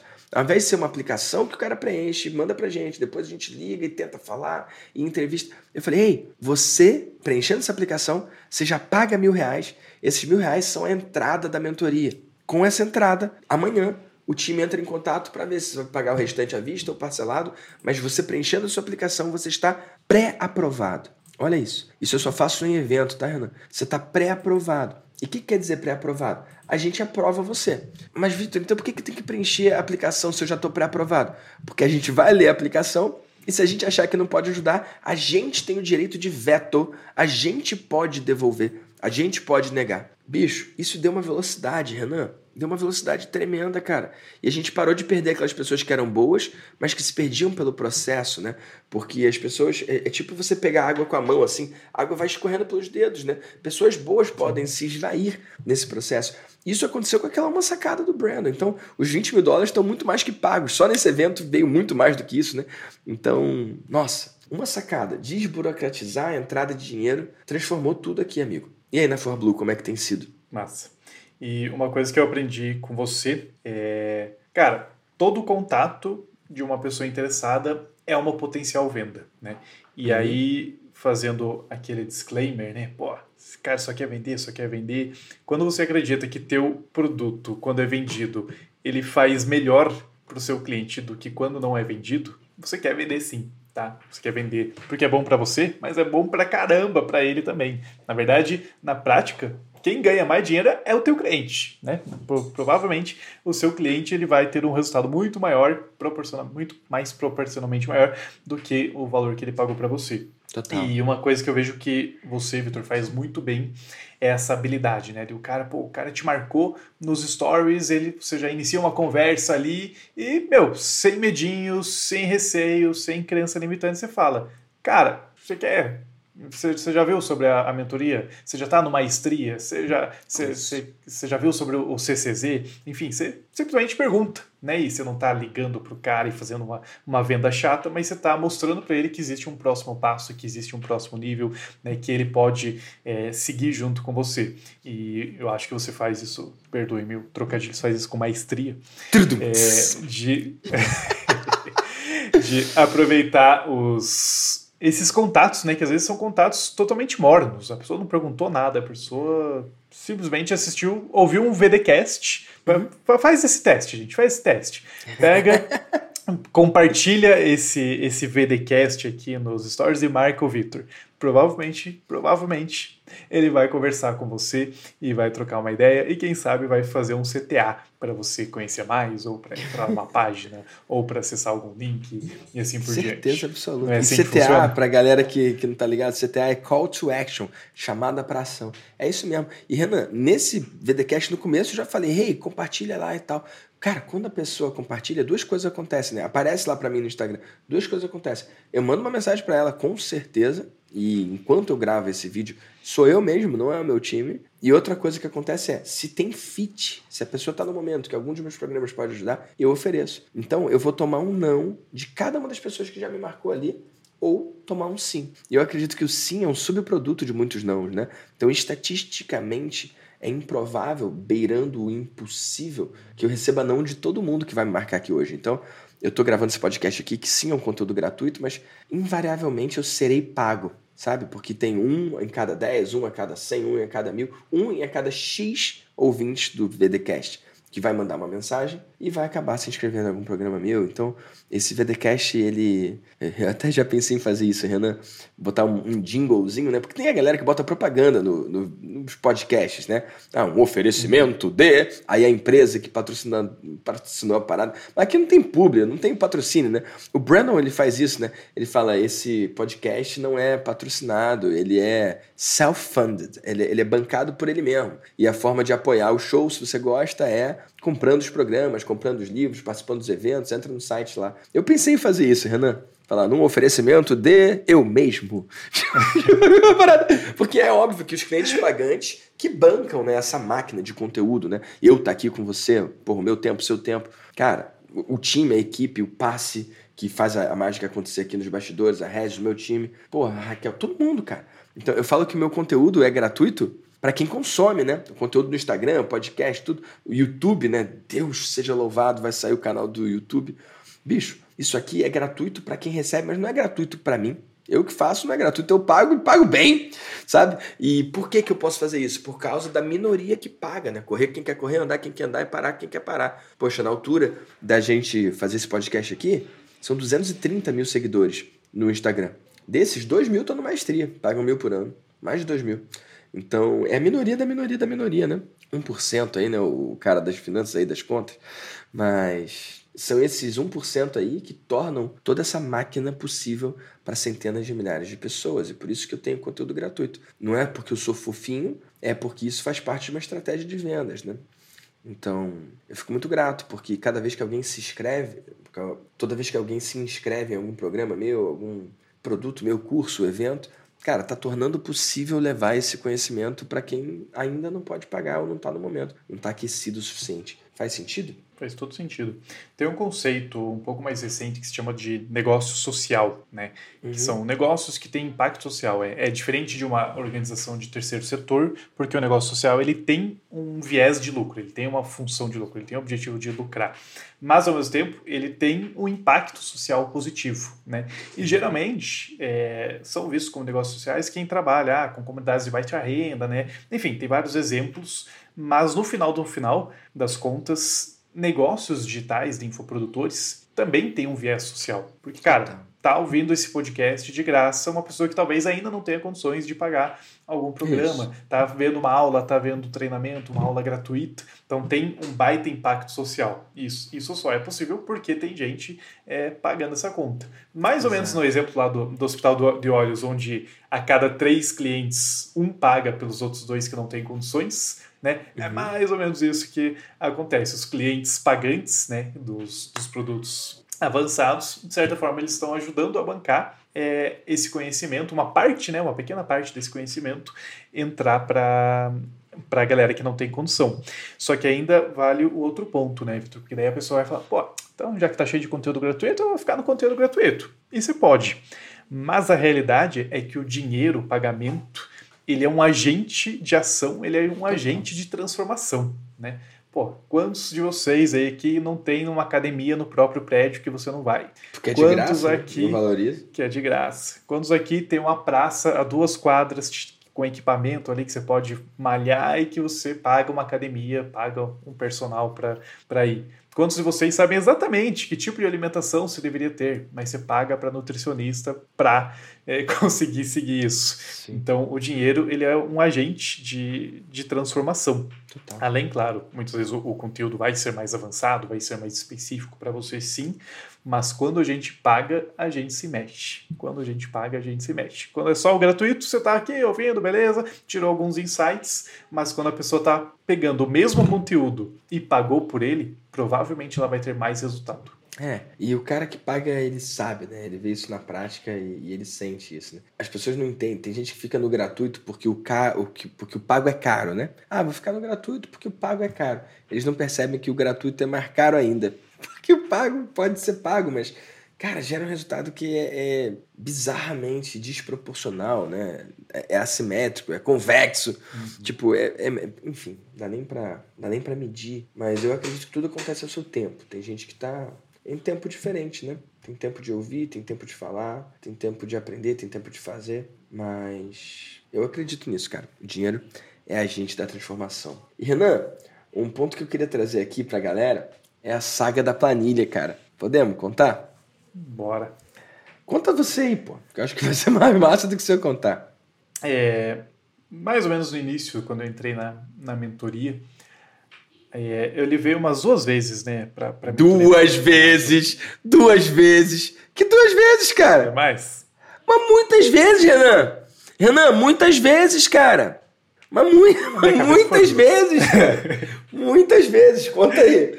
Você falou duas, Cara, substitui por 40. Não, 40 não, mas sei lá, seis vezes. Muitas vezes. Okay. Você vê como a gente tem a visão distorcida é. dos próprios erros, né? É, E a gente tem, é, a gente tinha, melhor dizendo, uma planilha financeira, né, de controle financeiro, que era uma planilha com ticket baixo e, e que era, e essa planilha de observação ela virou o, o, software, né? ela virou o Yampa. E a planilha era, uhum. ela, ela, era estratégica porque as pessoas compravam e era um produto de uso recorrente. Né? A pessoa que passa a usar a planilha, meio que ela usa quase que todo dia, e era um produto da Farblue, e depois ela ia ver um monte de número, não ia saber o que fazer, e depois ia para outros produtos e tudo mais. É, e aí eu levei do, entre duas e seis vezes, há, há discordâncias no meio, é, entre duas e seis vezes eu levei lá para a mentoria para o Damasio opinar e revisar copy, e falar de estratégia, e aí chegou uma hora que o Damasio ficou puto. Cara, não dá, velho, não dá. Pô, você tá vendendo esse negócio que acho que era 75 reais na época, alguma coisa Sim, assim. super é, tipo, barato. Um ticket muito baixo. E aí o Damasio falou, cara, o mesmo esforço que você está dedicando para esse negócio aqui, você podia estar tá dedicando para um negócio que vai custar pelo menos mil reais. É exatamente isso, é exatamente isso. A, na prática, a mesma a copy muito parecida era uma copy de um produto de mil reais, né, de um treinamento de, de mil reais. E para você fazer, só fazer a conta, né, quantas planilhas eu tenho que vender para vender um único ticket de, de mil reais. Né? E não quer dizer que, ao meu ver, não quer dizer que você não possa ter o ticket barato, mas não começa pelo ticket barato, né? não começa pelo produto mais baratinho. A venda de mil reais, ou de quinhentos reais, ou de dois mil reais, né? É, no final das contas, olha isso, Damada, olha que doido. A gente, é, quando a gente faz aulas do, da, da, nossa maratona, né, os possuídos ao vivo, a gente, no segundo dia, a gente oferece 30 dias grátis do Yampa, que é o nosso Sim. software financeiro. 30 dias para o cara testar, e aí tem algumas, é, alguns é, algum um suporte adicional que ele recebe por estar ali naquele momento. E aí você fala, pô, 30 dias grátis, todo mundo vai se cadastrar, né? Sabe quantos por cento das pessoas que estão ali se cadastram, Damásio? Menor ideia. 18%. 18%. Uhum. Por os 30 dias grátis. Aí lá no último dia da maratona, a gente faz o pitch do Iluminismo, que é um produto de 7, 8 mil, é, 9 mil reais ao ano. Uhum. Sabe das pessoas que estão no pitch quantas pagam o iluminismo? Hum. 20%. Uou. Olha que Você doido. converte mais no ticket maior do que num software gratuito. E, que e é isso. Se você cara. fizer uma aula e vender, né, uma aula bem estruturada, bem feita, com né, toda uma, uma, uma boa estratégia por trás, para vender um produto de 100 reais ou para vender um produto de mil reais, as chances são que a conversão vai ser muito parecida. Não necessariamente igual, tá? Talvez os 100 reais sejam um pouquinho a mais, de fato, mas não vai ser tão a mais para compensar. E a gente já viu isso algumas vezes na prática, onde eu faço um pitch para o produto de mil, para o produto de 8 mil, para o produto de zero, e percentualmente as pessoas que estão prontas para comprar vai ser um percentual muito parecido, independente do ticket. Doido, né? Incrível. Então, já que você vai fazer o esforço mesmo, já que você vai passar pelo trabalho, porra, pelo menos vai oferecer um troço que realmente vai fazer diferença, tanto para o cliente quanto para você que está vendendo. Eu acho que essa é uma ficha muito forte que cai nesse episódio, né? Então, gente, o Renan gastava um tempo, um esforço para revisar uma copy. Copy é o texto, né? O desenho da estrutura da oferta de uma planilha que botava poucos reais no bolso dele, acreditando numa estratégia que no futuro eles pagariam um outro programa, mas quando usaram a mesma copy para oferecer algo de ticket maior, converteu tão bem quanto. Então, você que está em casa ouvindo, será que você não está gastando tempo errado? Será que você não está gastando tempo demais para oferecer uma coisa que talvez não vai fazer tanta diferença, ou para você ou para o seu cliente. Acho que essa é uma grande reflexão. E Renan, cara, tô muito feliz, cara, com o que a gente está construindo aqui nesse episódio. Cara, tem alguma outra coisa, cara? Lá da mentoria ou do Mastermind que você quer trazer para a galera? A gente trouxe vários conceitos, vários fundamentos, né? Cara, muita coisa. É... E uma percepção que eu tenho porque, como eu venho da, do background de negócios, né, eu gosto de olhar Sim. por trás dos, dos negócios. E existe um movimento natural, totalmente natural, de que aquilo que funcionava até um ano, dois anos atrás, simplesmente para de funcionar da mesma forma. Né? E, e quando você olha, e pode não ser tão perceptível, mas os players que continuam crescendo, que continuam né, se desenvolvendo, que continuam sendo líderes de mercado e, e tendo mais e mais clientes, em geral, eles estão no movimento de transformação. Né? Igual o exemplo do Damasio aqui, meu, Antes era uma mentoria com 20, 30 pessoas, aí foram duas, aí foi crescendo, aí tem vida de mentor, tem CCZ, tem isso, tem aquilo, né? Existe uma evolução é, do negócio. Sim. E muita gente, às vezes, está presa naquele modelinho que funcionou dois anos atrás, que funcionava lindo. Só que esse modelo, por N motivos, ele para de funcionar, porque a concorrência aumenta, porque teus custos aumentam e só aquele produto já não banca, uhum. porque o imposto aumenta, é, porque, sei lá, o público já, já, já saturou, não sei, N, N motivos aqui. E, e eu vejo né, que no próprio Mastermásio, né, a galera que continua crescendo, que continua batendo meta de faturamento, é a galera que vai se reinventando, é a galera que vai adicionando novos produtos, aprende a vender para os mesmos clientes, aprende a criar recorrência, né? Então, é aquele arroz com feijão. É, uhum. Hoje eu, eu falo isso porque a ForBlue está exatamente nesse, nesse momento. Tem várias coisas que são arroz com feijão e que a gente não fez porque o resultado estava bom. E o resultado bom, às vezes, ele é uma armadilha. Você está batendo tua meta de venda, está batendo tua meta de Uau. lucro. E, e tá tudo show. Só que aí, nisso, você não está olhando os dois passos na frente, que eu te digo, o que você está batendo hoje, do jeito que você está batendo hoje, não vai bater amanhã, depois da manhã. Se fazer a mesma coisa. Simplesmente para. É, é um ciclo natural, sei lá, pode dar N explicações, mas o fato é, para de funcionar aquilo que você estava fazendo.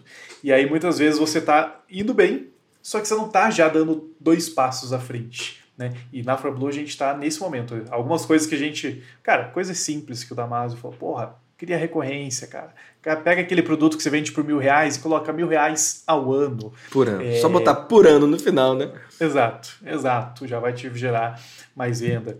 É, aprende a criar um ticket de um ticket maior, um, um passo antes, um passo, um passo antes para o seu cliente, um passo depois para o seu cliente. Enfim, vários beabá de arroz com feijão, e alguns deles a gente deixou de fazer. E aí hoje, nesse momento, Nossa. a gente está sentindo conta. Cara, tá com 66 pessoas aqui, maluco, é muita conta para pagar. Então, o, o, os lanç... E aí, pega tudo isso e, e pega os custos de anúncio, que cada vez ficam maiores em geral, né? É, toda conta que fechava lindamente, perfeitamente antes, você fala, opa, opa, já não tá, já não tá tão incrível. E aí você tem que voltar naquele básico, meu, vamos criar recorrência, vamos vender mais para os mesmos clientes, vamos criar um outro é, produto novo, vamos colocar é, um comercial, pessoas mais ativas para falar ali no Instagram e puxar a galera e fazer upsell e fazer downsell, enfim, N coisas básicas que muitas vezes a gente para, que a gente sabe, mas não faz porque a coisa está indo bem. E aí quando precisa às vezes dar uma estremecida no, no resultado, algumas metas não batidas para você voltar, opa, Vamos, vamos voltar a fazer a cartilha do que precisa ser feito para voltar a crescer. Renan, incrível, cara. Obrigado demais. Uau, quantos insights, cara. Esse episódio foi chuva de insight. E Renan, onde é que a galera pode encontrar você? Perfeito. O melhor canal é o canal da ForBlue, né? Então, Instagram, arroba ForBlueOficial, número 4, Blue de azul oficial, ForBlue Oficial. Tem no Facebook, mas acho que não sei se alguém usa o Facebook. O que, que, é Facebook? O Instagram. Instagram é o melhor canal. A gente tem. E aí, do Instagram ali você consegue derivar para Telegram, para podcasts. A gente faz muitas aulas ao vivo, Nossa. quase toda semana ou a cada duas semanas tem algum treinamento, alguma aula ao vivo que a gente faz. Enfim, a partir do Instagram ali você, você vai para todos os canais. Que massa. E se você entrar em victordamasio.com.br barra Renan, você vai ver aquela palestra do Renan com Eu gosto de dinheiro. Vai ter outros links ali, outros botões. Quem sabe eu consigo pilhar o Renan para botar um link lá para a pessoa experimentar o Yampa, ou talvez até para entrar em contato com o seu time. Será que rola, Renan? Com certeza. A gente não combinou nada, estamos falando agora. Então tá bom, vai ter links é, lá. Inclusive, gente, vocês não sabem, mas quando o Victor fala victordamaso.com.br barra Renan, ele acabou de inventar esse link. Não existe esse link. A equipe dele vai ter que correr atrás para criar esse link e colocar ah, a palestra lá. Vai dizer é, que não é, Damaso, vai dizer. Enquanto eu tô gravando, não existe. Mas quando vai sair o episódio, já existe, entendeu? É exatamente, exatamente. assim, cara. Exatamente, exatamente. assim. Uau, Renan, você tá bem ligado de como é que é, hein? Cara, e, bom demais. Pros, é, pros, pra, pra galera que tem toque de planejamento, né? Não tem que ser tudo scriptado. Cara, eu vou fazer uma live semana que vem. Você não tem noção, Damasio, pra, pra gente, antes de encerrar. Os, sabe, sabe, tipo, é, evento que tem um mestre de cerimônias e que tá tudo uhum. escrito. Mano, é uma live de uma hora no Instagram e os caras me mandaram todo o roteiro, tipo, aí o tempo do lado, um minuto. 30 pra segundos. Pra cada parte, né? Dois, eu falei, pô, que, que, que Aí sei lá, é, resposta, resposta do Renan, dois minutos, um minuto e meio, caraca, maluco. Gente, não precisa ser tão assim, ok? Planejamento Esses é bom, virginianos analíticos, tão né? over. E Renan, Mesmo. eu tenho, cara, uma última pergunta pra você. Eu sei que você tá estourado aí no seu tempo, porque o nosso único planejamento foi: Renan, tem uma reunião às 10h30. Não foi isso. Mas eu, eu sei, mas eu tenho uma última pergunta pra você importante, amigo. Quando a gente faz um stories, sei lá, uma pequena porcentagem dos seguidores do Instagram conseguem ver. Quando a gente manda um e-mail, uma pequena porcentagem das pessoas abre. E se pudesse mandar uma mensagem, então, para todos os empresários desse Brasil, com 100% de abertura, que mensagem seria? Nossa, caraca, que, que perguntinha ainda, mas que, que responsabilidade, 100% de, de abertura. É, cara, eu diria que a, a gente tem uma hashtag aqui na ForBlue, que é hashtag é possível sim. É possível sim ter um negócio lucrativo, é possível sim ter um negócio de sucesso, é possível sim ter um negócio que te dê satisfação pessoal, que te dê lucro, que te dê sucesso, que te faça olhar para trás e ter orgulho daquilo que você construiu. Porém, isso não acontece sozinho. Porém, você tem que fazer a coisa certa. E mais do que fazer a coisa certa, tem que fazer consistentemente a coisa certa. Então, é possível sim. Não necessariamente é fácil, nem sempre vai ser gostosinho, né? Vão ter percalços, como tudo, né? Você, você, ter, você ter uma vida ruim também tem mais percalços, inclusive, né? Percalços sempre vão existir. Sim. Mas hashtag é possível sim. Então faz a coisa certa, faz consistentemente a coisa certa, que o resultado, como o Wendel, que já passou por aqui, fala, né? A Sim. conta fecha lá no final. Uau, Renan, que massa. Amigo, obrigado pelo seu tempo, pela sua disponibilidade, pela sua contribuição, tá bom? Conta comigo e vamos com tudo. Show de bola. Valeu, galera. Se você está ouvindo até aqui, é hora de seguir no Spotify ou de assinar lá no Apple se você quer saber dos próximos episódios e não perder nada. Então vai lá e volta aqui. E mais, lá no iTunes você tem a chance de marcar as estrelinhas. Me dá lá cinco estrelas se você acha que isso aqui é um conteúdo cinco estrelas. E mais do que isso, lá dá para você fazer o seu comentário, dá para você deixar uma mensagem para mim e eu leio 100% das avaliações lá. Então, vai lá, escreve a sua avaliação, porque eu quero saber o que, que você tá achando. Eu adoro esse lance de podcast. Só que é uma via de mão única, né? A forma de eu saber o que, que você acha é deixando a avaliação lá ou escrevendo para mim no Instagram, arroba Victor Damasio Oficial.